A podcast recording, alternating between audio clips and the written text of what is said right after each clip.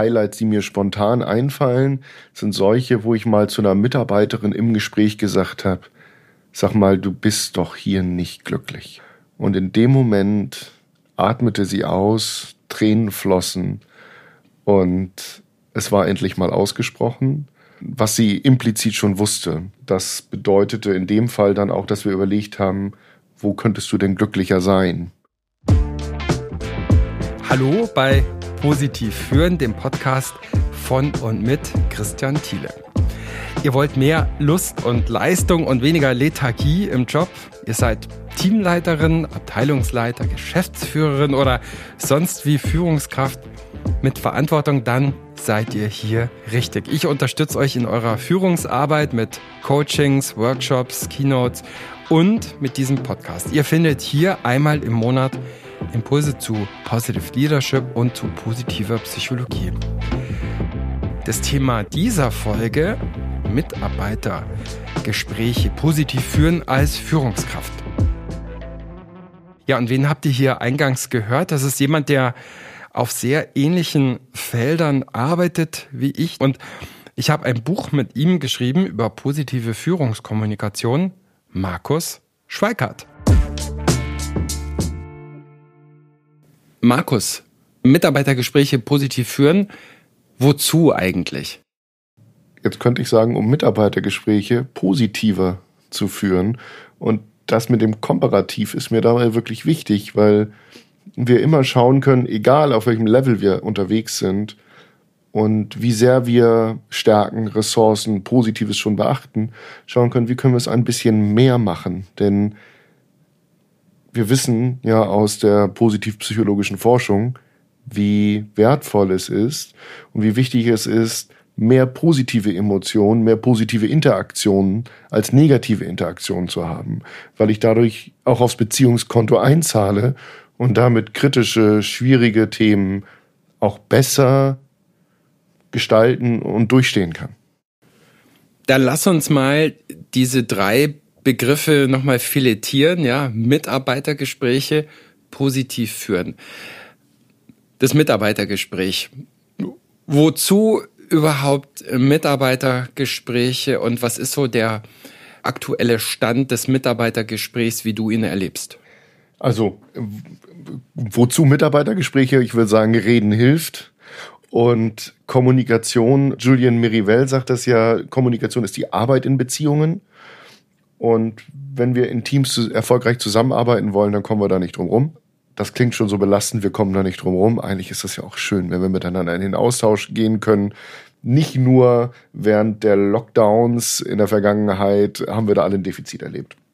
Ich würde sagen, es geht nicht nur um das formale Mitarbeitergespräch, auch in unserem Buch ja nicht, sondern es geht mehr darum, viel mehr mit Mitarbeitenden zu sprechen, nicht nur diesen einen Termin im Jahr zu nehmen, der irgendwie sein muss, weil die Personalabteilung sagt, hier muss so ein Bogen ausgefüllt werden und wir brauchen da eine Leistungsbeurteilung, damit wir ein Zeugnis schreiben können, wenn der irgendwann mal geht, sondern um in dem Austausch zu bleiben, um immer wieder viele kleine Anlässe zu finden. Wir beschreiben im Buch dazu ja diese Communication Journey mit den vielen Anlässen, die man auch entdecken kann, um mit dem Mitarbeiter gemeinsam im Austausch zu sein, um voneinander zu wissen, um Zielabgleiche zu betreiben und den Mitarbeiter eben auch in seiner Entwicklung zu begleiten.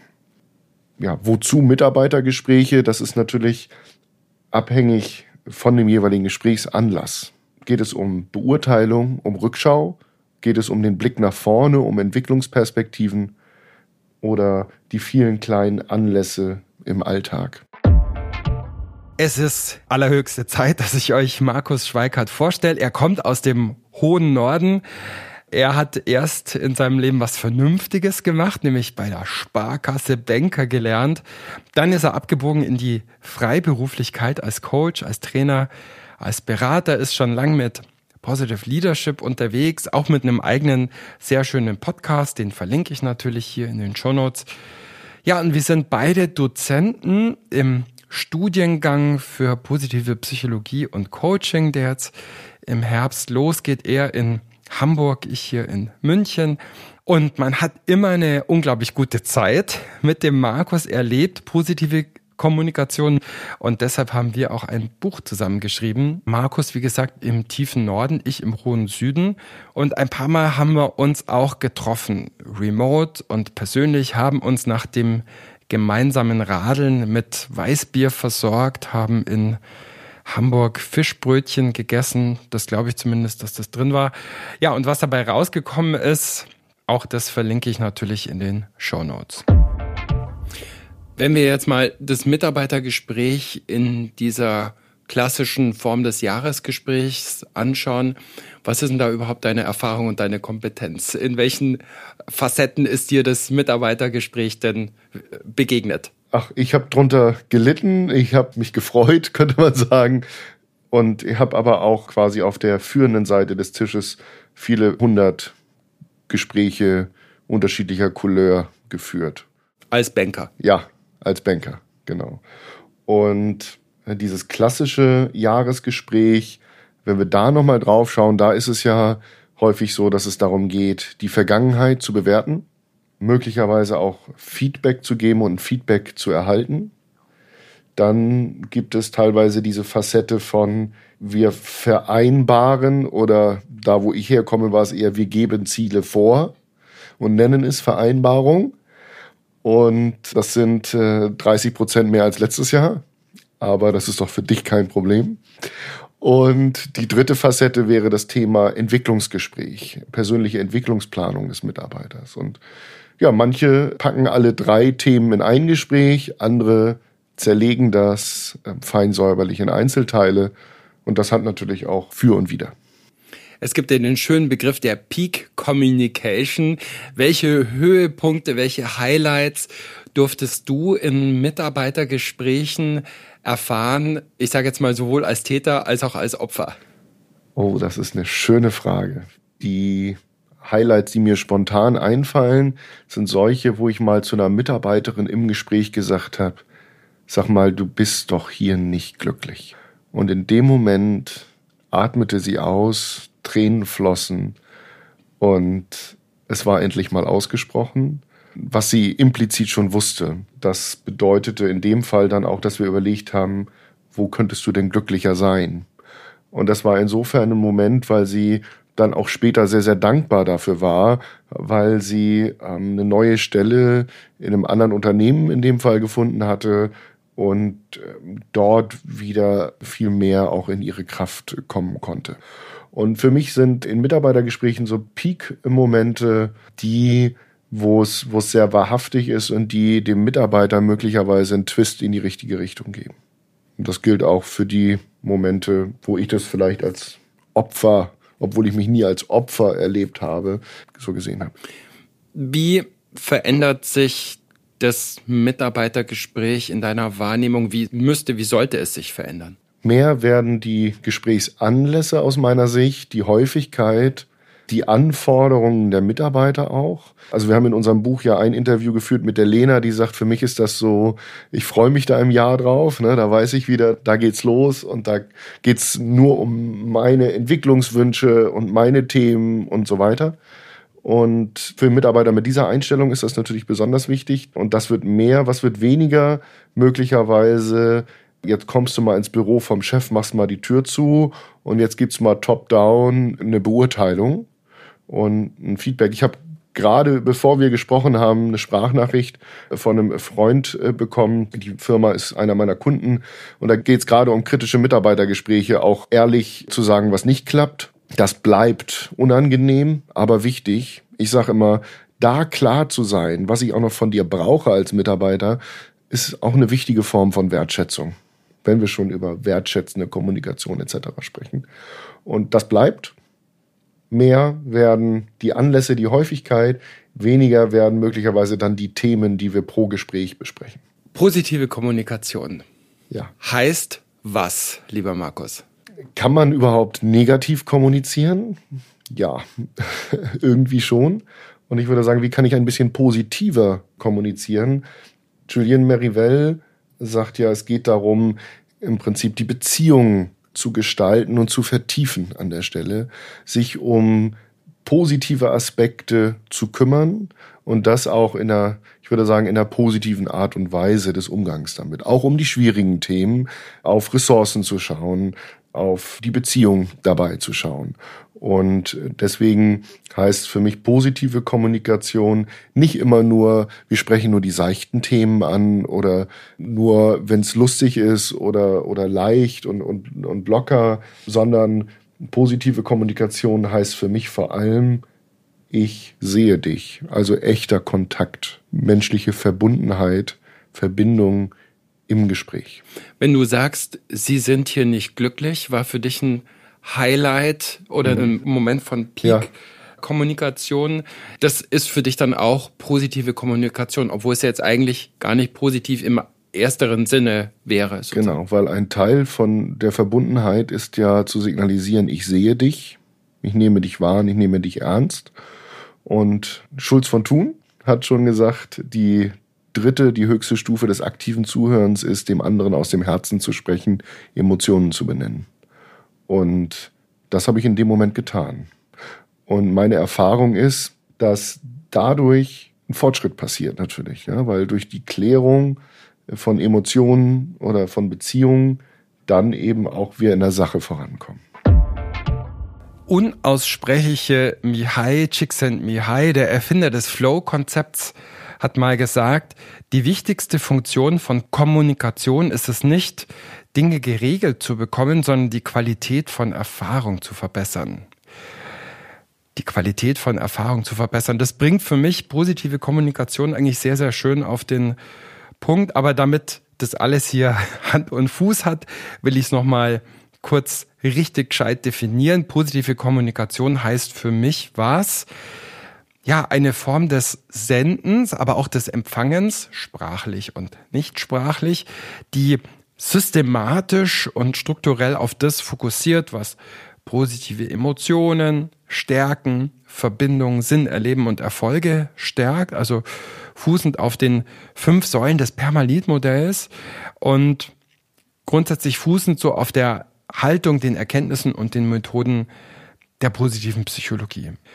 Positive Kommunikation heißt nicht, und das hat Markus gerade so schön an seinem Beispiel erklärt, dass alles super ist dass Kritik verboten ist, dass alles schön geredet werden muss. Ganz im Gegenteil, auch das Teilen von schwierigen Momenten kann Teil der sogenannten High-Quality Connections sein. Du bist ja auch Experte und hast ein Produkt jetzt gerade rausgegeben zum Thema High-Quality Connections. Was bitte ist das? Erklär's mal. Ja, das ist wieder einer dieser wunderbaren englischen Fachbegriffe, wovon wir aus der psychologischen Forschung, die ja viel im amerikanischen Raum passiert, eine Menge haben und wo man dann händeringend nach einer guten deutschen Übersetzung sucht, also hochqualitative Verbindungen herzustellen. Und das sind kurze Momente von Verbundenheit mit anderen Menschen, die du intuitiv erlebst, dass es eine gute Verbindung ist, dass es bedeutsam ist für beide, dass es zu einer erhöhten Vitalität führt und dass es eben auch ein echtes Interesse gibt an dem, was der andere sagt. Haben wir gerade eine High-Quality-Connection aus deiner Sicht? Ja. Wie kommt's? Was haben wir dafür getan? Gute Frage. Wir haben diesmal gar keinen Rotwein vorab getrunken, dafür ist es noch zu früh. Und ich würde sagen, wir sprechen über ein Thema, das uns beiden wichtig ist. Wir haben uns auch im Vorgespräch aufeinander eingeschwungen, tatsächlich, indem wir wirklich interessiert nach dem anderen gefragt haben. Das reicht fast schon. Was mache ich als Führungskraft, um solche Hochqualitätsverbindungen wahrscheinlicher zu machen? Oder was sollte ich tunlichst lassen, um das äh, nicht zu verhindern? Es gibt aus meiner Sicht vier Wege. Der erste Weg wäre Vertrauen zu gestalten. Facetten von Vertrauen sind einerseits, ich gebe dem anderen das Gefühl, dass ich ihn für verlässlich halte. Also, dass er die Erwartungen, die ich in ihn setze, erfüllen wird. Dass ich ein bisschen Vertrauensvorschuss gebe. Ich glaube, was noch wichtiger ist, dass ich mich als Führungskraft selbst öffne, dass ich etwas von mir preisgebe, um die Beziehung zu vertiefen.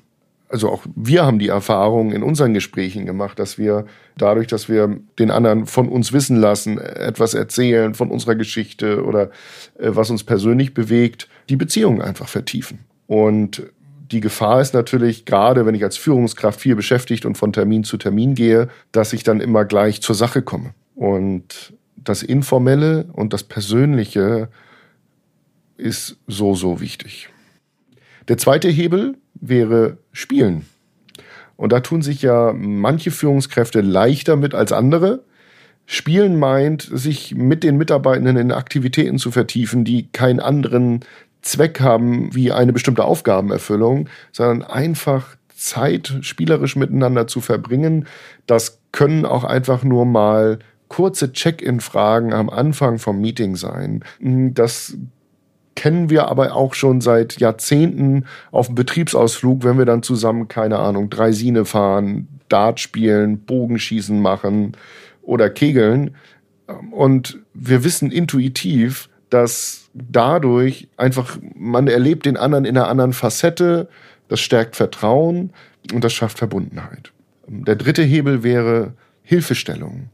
Eins meiner Lieblingsbücher ist von Adam Grant, Geben und Nehmen, der ja diese verschiedenen Reziprozitätsformen beschreibt, dass wir eben nicht so Auge um Auge denken, sondern dass wir im Sinne von Beziehungsgestaltung eben eher als Geber fungieren. Das heißt, ich äh, überlege in jedem Gespräch oder vor jedem Gespräch, gehe in das Gespräch rein mit der Zielsetzung, dem anderen irgendwie eine Hilfestellung zu geben, ihm was mitzugeben. Und wenn es nur ein Tipp ist, wo er nochmal nachlesen kann oder wen er nochmal fragen kann zu dem Projekt, an dem er gerade sitzt. Und diese Gebermentalität ohne unmittelbar was zurückzuerwarten, stärkt Beziehungen, weil ich das Gefühl bekomme, der andere, der denkt für mich, der unterstützt mich, der will mir helfen. Ja, und die vierte Säule wäre respektvoller Umgang miteinander. Und das fängt dabei an, dass ich den Joe Fix mit meinem Mitarbeiter pünktlich einhalte und der nicht immer hinten runterfällt, weil irgendwas anderes wichtiger ist. Dass ich, wenn ich frage, Mensch, Christian, wie war dein Urlaub? Du warst ja gerade weiter weg. Erzähl doch mal. Und dann fängst du an zu reden und ich schaue in dem Moment auf mein Handy oder beantworte E-Mails. Das sind diese Momente von Kontaktabbruch, die wenig respektvoll sind und wo wir intuitiv auch viel richtig machen, aber was wir eben systematisieren können, was wir uns nochmal bewusst machen können, um bewusst diese kostbaren Momente auszunutzen, zu vertiefen, um die Beziehung zu gestalten. Jetzt findet ja Kollaboration und Kommunikation immer häufiger remote statt und wird wahrscheinlich auch so bleiben in vielen Kontexten. Was heißt das für Hochqualitätsverbindungen? Wie kann ich die auch per Zoom, Teams oder sonst was herstellen? Also eine gute Daumenregel ist das, was wir vorher oder sonst auch in Präsenz für die Beziehung tun, möglichst auch sicherzustellen, dass wir das auch remote in der digitalen Kommunikation machen. In der Regel bedeutet das aber, dass wir es da deutlich bewusster, gesteuerter, ritualisierter machen müssen, weil es sonst häufig hinten runterfällt, weil wir so reflexartig im digitalen Raum häufig so haben, so sind alle da, die, ja, im Meeting, wunderbar, das ist die Agenda Top 1, gibt's etwa noch Fragen? Nein? Gut, tschüss. Und das ist ja auch effizient im Sinne der Sache möglicherweise, aber es geht eben was verloren, auch der Informationsaustausch. Das heißt, hier bewusst Zeit einzuräumen, zu sagen, nee, jetzt machen wir erstmal den Check-in. Jetzt stellen wir mal eine gute Check-in-Frage, zum Beispiel www. What went well? Was gibt's für Erfolge zu berichten? Kleine Runde, muss ja nicht mein eigener Erfolg sein, kann auch einer von einem Kollegen aus dem Team sein. Stärkt Beziehungen im Team, schafft informellen Austausch und gibt uns das Gefühl, so ein bisschen besser einchecken zu können. Und das wäre ein, ein wichtiger Tipp äh, im virtuellen Kontext, dass ich es in irgendeiner Art und Weise ritualisiere, dass ich es mitdenke, damit es nicht hinten runterfällt. High Quality Connections, also echte, wertvolle, tiefe Verbindungen schaffen. Das ist so wichtig, gerade nach diesen äh, ja, zwei Jahren Pandemie, durch die wir jetzt irgendwie durch sind, in Zeiten großer Ungewissheit und auch in Zeiten, wo wir in der Regel weniger voneinander in Präsenz mitkriegen und einander weniger begegnen werden in der Arbeit. Also die vier Elemente von High Quality Connections erstens Vertrauen stärken und aufbauen, zweitens Elemente von Leichtigkeit, von Informalität, von Spiel, drittens Unterstützung, Hilfestellung leisten und viertens respektvolle Präsenz. Was davon machst du schon bei dir in deinem Verantwortungsbereich? Was klappt besonders gut und was könntest du vielleicht auch noch mal, wenn du dir vornimmst, das 5% zu verbessern, wo könntest du noch eine Schippe drauflegen? Was könnte noch erreichbar verbessert werden, aber auch merklich positiven Effekt haben? Ein Aspekt positiver Führungskommunikation gegenüber Mitarbeitenden, der uns in dem Buch ja auch wichtig ist, ist das Thema Stärken. Was sind überhaupt für dich Stärken? Was sind Stärken vielleicht auch nicht im Unterschied zu ähnlichen Konzepten, Vorstellungen, die da draußen so unterwegs sind? Also ich denke, dass eher im Sinne von wie Stärken, im Sinne von Charakterstärken und weniger im Sinne von was Stärken, also Skills, Excel, CC sondern Charakterstärken sind Aspekte meiner Persönlichkeit, die mir leicht von der Hand gehen, die ich oft benutze, wenn ich an neue Aufgaben herangehe, mit denen ich mich auch ein Stück weit identifizieren kann und die ich, wenn ich sie einsetze, erstens gute Ergebnisse erziele. Das wäre naturgemäß so, wenn etwas eine Stärke ist und was mir Energie gibt. Also was nicht kraftvoll ist. Sag mal ein paar Beispiele für Stärken, damit wir das so richtig schön fassbar machen. Was sind wichtige Stärken von dir, die dir im Job helfen? Mhm. Mir helfen Enthusiasmus, Humor. Humor? Ach, das habe ich noch gar nicht mitbekommen. Nee, das versuche ich auch bewusst zu unterdrücken. Aber Humor ist ja, wenn man trotzdem lacht. Kreativität. Und allein, und allein genau, ja. Das ist zum Beispiel dann eine Facette davon, ja. Wenn ich es lustig finde, reicht es mir manchmal.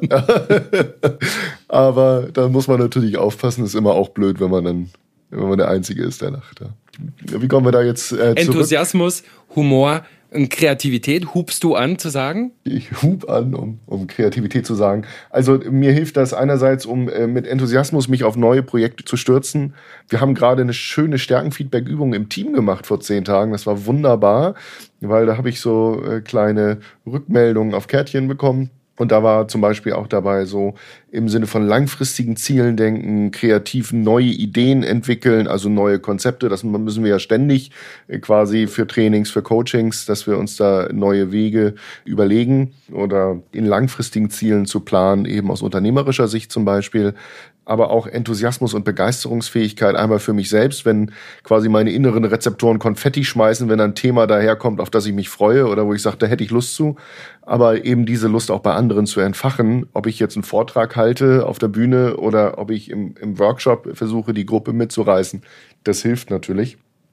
Und das wären so Charakterstärken, man könnte noch ein paar andere nennen, die andere vielleicht auch noch viel stärker haben. Zum Beispiel? Zum Beispiel ähm, Ausdauer, Tapferkeit, Mut, hm, Mäßigung, Vorsicht, ja, aber auch dieses Thema Bindungsfähigkeit, Beziehungsgestaltung zum Beispiel, Spiritualität, nicht nur in dem religiösen Sinne, sondern auch immer so im Sinne von sich mit einem größeren Zweck verbinden zu können. Hm, das wären jetzt auch eigentlich alles Begriffe aus dem Charakterstärkenmodell, das wir aus der positiven Psychologie ja sehr gut kennen. Wie weiß ich denn, was meine Stärken sind und wie weiß ich denn, wie finde ich heraus, was die Stärken meiner Mitarbeitenden sind, mit denen ich jetzt gerade zu tun habe im Gespräch? Mhm.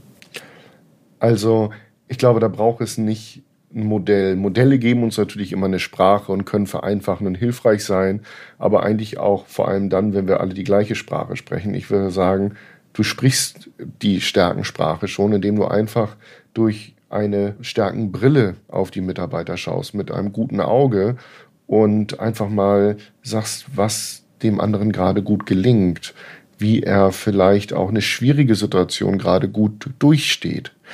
Ich hatte vor kurzem so ein Erlebnis in einem Gespräch, mit einer Mitarbeiterin, die, die hatte eine schwierige Situation mit ihrer Führungskraft. Und das zog sich schon über zwei Jahre. Und die erzählte mir davon und die Führungskraft hatte ihr Vorwürfe gemacht ähm, und sie sah die als ungerechtfertigt an. Und dann habe ich zu ihr nur gesagt, Mensch, mit welcher Ausdauer du das jetzt schon seit zwei Jahren aushältst und andererseits mit welcher Klarheit und Distanzierungsfähigkeit du auch die wichtigen Punkte in dieser Phase benennen kannst, das finde ich aller Ehren wert.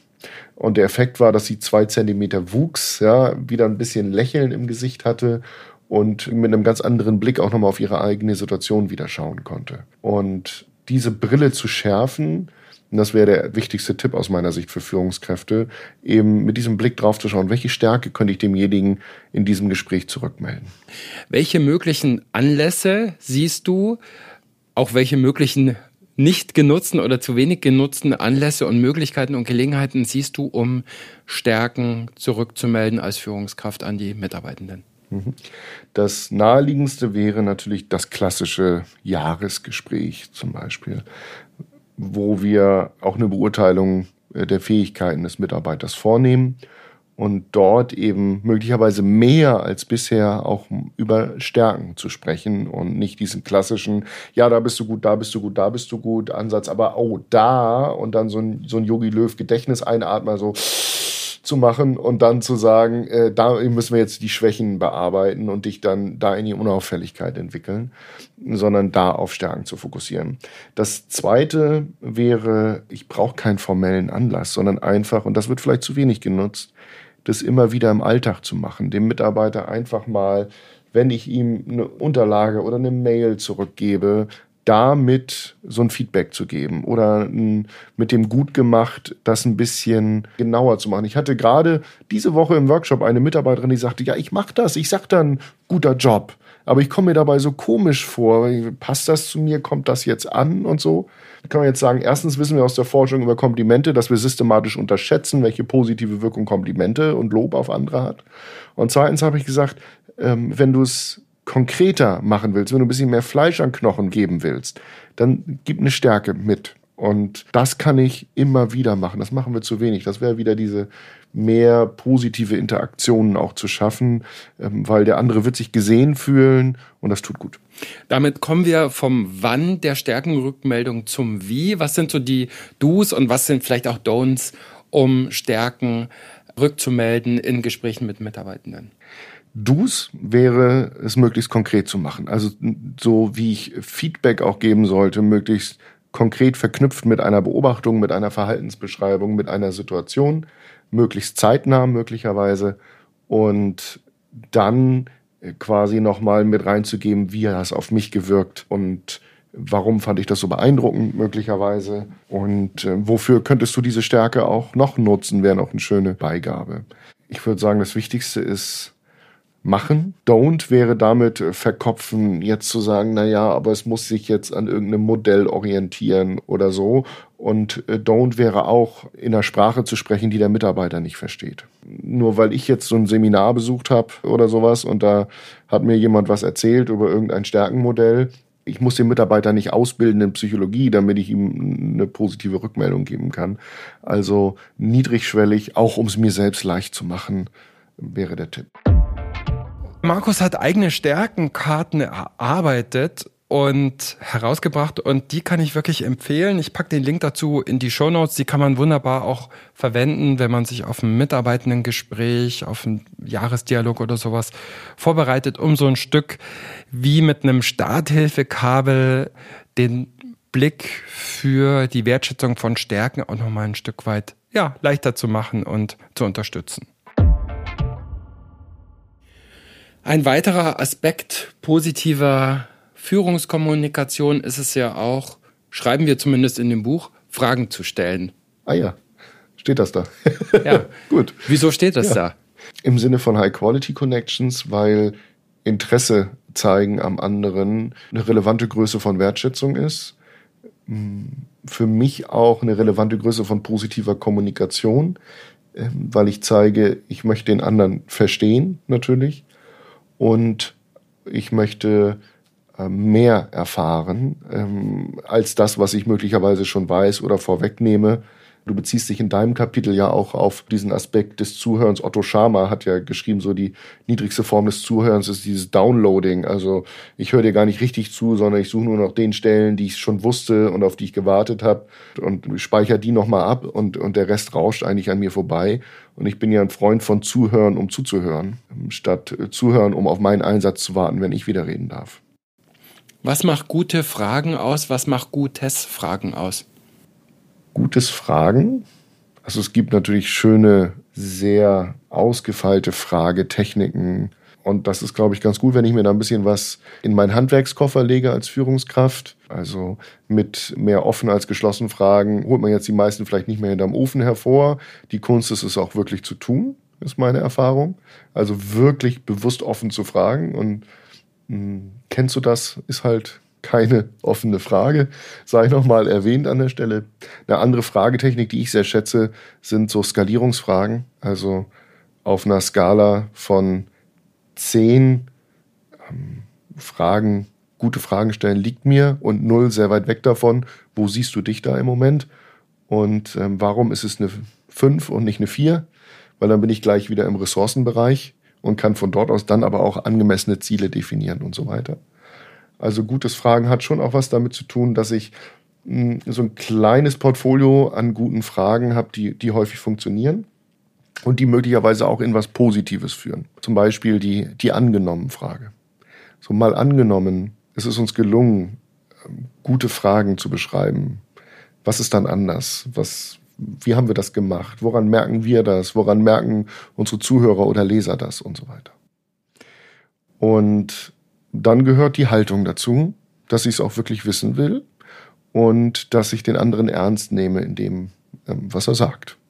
Mitarbeitergespräche positiv führen, heißt ja unser Buch. Wir haben ja. über Mitarbeitergespräche gesprochen, ja. wir haben über den Aspekt von positiv gesprochen und ja. jetzt heißt das Buch eben nicht Mitarbeitergespräche positiv geschehen lassen, sondern führen und gestalten. Was heißt das für dich? Naja, du hast schon gesagt, dass Führen was von Gestalten hat. Der Kern der Führungsaufgabe ist, aus so einem systemischen Verständnis, wie ich es gelernt habe, starke Entscheidungen zu treffen und für die Umsetzung zu sorgen, ohne den Anspruch zu haben, es auch immer zu wissen zu können. Also sich selbst nicht ganz so ernst nehmen und sich selbst auch eine lernende Haltung erlauben, hat dann Aspekt, hm, natürlich muss ich als Führungskraft Entscheidungen treffen und damit handle ich durch Kommunikation, weil ich diese, diese Entscheidungen verkünde und Mitarbeitergespräche sind eine Plattform dafür.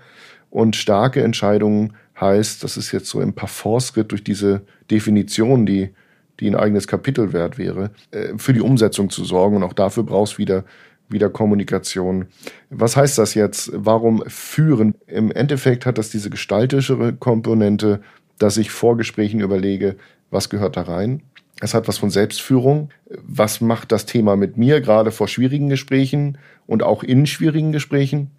Und dann eben auch, wenn ich sage, starke Entscheidungen für die Umsetzung sorgen, heißt auch Gespräche nachhalten. Also nach dem Gespräch am Ball bleiben, Vereinbarungen kontrollieren, auf Wiedervorlage bringen und mit dem Mitarbeiter im Gespräch bleiben gerade diese Selbstklärung und Vorbereitung ist ja was, worauf du sehr großen Wert gelegt hast, auch in der Stellung dieses ja. Buches. Was ist da wichtig und wie kann ich es vergeigen? Ach, ich würde dieses Vergeigen fast nochmal wieder rausnehmen, weil das baut ja vielleicht mehr Angst und Hürde auf, als es sein muss. Ich würde einfach sagen, es gibt drei Ebenen. Die Basis ist immer, manchmal gehe ich ja auch unvorbereitet in ein Mitarbeitergespräch. Ja? Also ich habe dieses Erlebnis gehabt, so ich komme morgens rein und da wartet mein Teamleiter und unser Jurist äh, auf mich und sagen, wir sprechen jetzt mit Frau so und so und wir kündigen ihr gleich, deiner Mitarbeiterin. Und ich so, okay, warum? Ja, gib mir kurz äh, einen Einblick. Und dann gehst du ins Gespräch mit so einer Minimalklärung, was ist das Ziel und wie kommen wir dahin? Die zweite Ebene ist so ein bisschen in die Adlerperspektive zu gehen. Also ein bisschen genauer zu schauen, was hat das jetzt mit mir zu tun? Was macht das mit mir? Wie kann ich mit den Emotionen umgehen? Ja, gerade wenn ich diese Mitarbeiterin vielleicht vorher sehr geschätzt habe und die so, vorher sogar sich sehr gut ausgezeichnet hat durch andere Leistungen. Und die, die dritte Ebene ist wirklich vertiefte Selbstklärung. Da werde ich mit der Zeit schneller und besser, weil ich kenne ja meine Macken und meine Triggerpunkte, glaube ich, an der Stelle.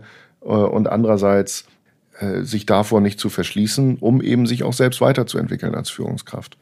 Das halte ich für wichtig für Führungskräfte, da ein Interesse daran zu haben, sich weiterzuentwickeln, äh, sich damit auseinanderzusetzen und auch wenn ich nur kurz Zeit habe, zu überlegen, was war die Vorgeschichte mit dieser Mitarbeiterin? Das ist so noch so diese Ebene zwei, ja, wo kommen wir her und so weiter. Und ganz kurz zu überlegen, was macht das eigentlich mit mir und was würde mir jetzt gut tun? Gerade auch wenn ich Sorge habe, ich könnte es vergeigen, um das vielleicht nochmal aufzugreifen, wäre so äh, selbstbezogene Freundlichkeit, was würde mir jetzt gut tun? Ist es mal durchzuatmen? Ist es mal kurz das Fenster auf? Ist es zu sagen, oh, spannende Herausforderung. Wie möchte ich jetzt gerade als Führungskraft sein, ist da eine schöne Frage, um sich selbst mal kurz über die Schulter zu blicken, um so einen Break zwischen Automatismus, Reiz, Reaktion zu bekommen, um ein bisschen bewusster agieren zu können. Das wäre doch ein schönes Ziel, möglicherweise. Markus, drei letzte Fragen. Deine wichtigste Stärke? Enthusiasmus. Ähm, die Freude auf Neues, die Begeisterung für Neues und andere da ein Stück weit mitzureißen, äh, hilft mir sehr neue spannende Themen aufzudecken und andererseits auch andere damit anzuzünden. Dein wichtigster Erfolg? Meine kleine Familie. Ähm, und vor allen Dingen ein Modell in unserem Job, wo man auch durchaus viel unterwegs ist, wenn es nicht remote läuft, äh, einerseits und andererseits eben also diese Balance zu haben, einfach, dass das im, im, im Modell gut klappt und damit natürlich auch die Selbstständigkeit, wenn man so als Banker sozialisiert ist, sich davon frei zu schwimmen oder ins Unternehmertum zu wechseln, das hat zum Glück gut geklappt bislang. Wir alle sind endlich und ich befürchte auch du bist es. Wofür willst du in Erinnerung bleiben? Dafür, dass ich Menschen möglicherweise einen Weg gezeigt habe und ein bisschen dabei geholfen habe, ein paar Schritte auf diesem Weg der persönlichen Entwicklung voranzugehen und irgendwie eine neue Perspektive eingenommen zu haben, eine neue Idee entwickelt zu haben für eine schwierige Herausforderung oder eben für die persönliche Entwicklung und Wachstum. Das ist das, was mich in meinen Trainings, Workshops und Coachings antreibt und was ich mir auch perspektivisch natürlich weiter wünsche. Vielen Dank. Danke dir. Danke dir, lieber Markus, für den Austausch zu positiver Kommunikation und für das schöne Buch zu dem Thema, das wir miteinander schreiben durften. Hat mir Spaß gemacht. Vielen Dank euch, liebe Marion, lieber Niklas von Ikone für die Betreuung und Produktion und vielen Dank euch da draußen, dass ihr uns mal wieder zugehört habt. Das war's für diese Folge von Positiv führen, diesmal mit Markus Schweikart. Ihr wisst ja, wenn ihr Fragen habt oder Kommentare, schreibt mir bitte an kontakt.positiv-führen.com oder auf Social Media. Alles Gute euch im Job und im Leben. Ciao, Servus, bye bye.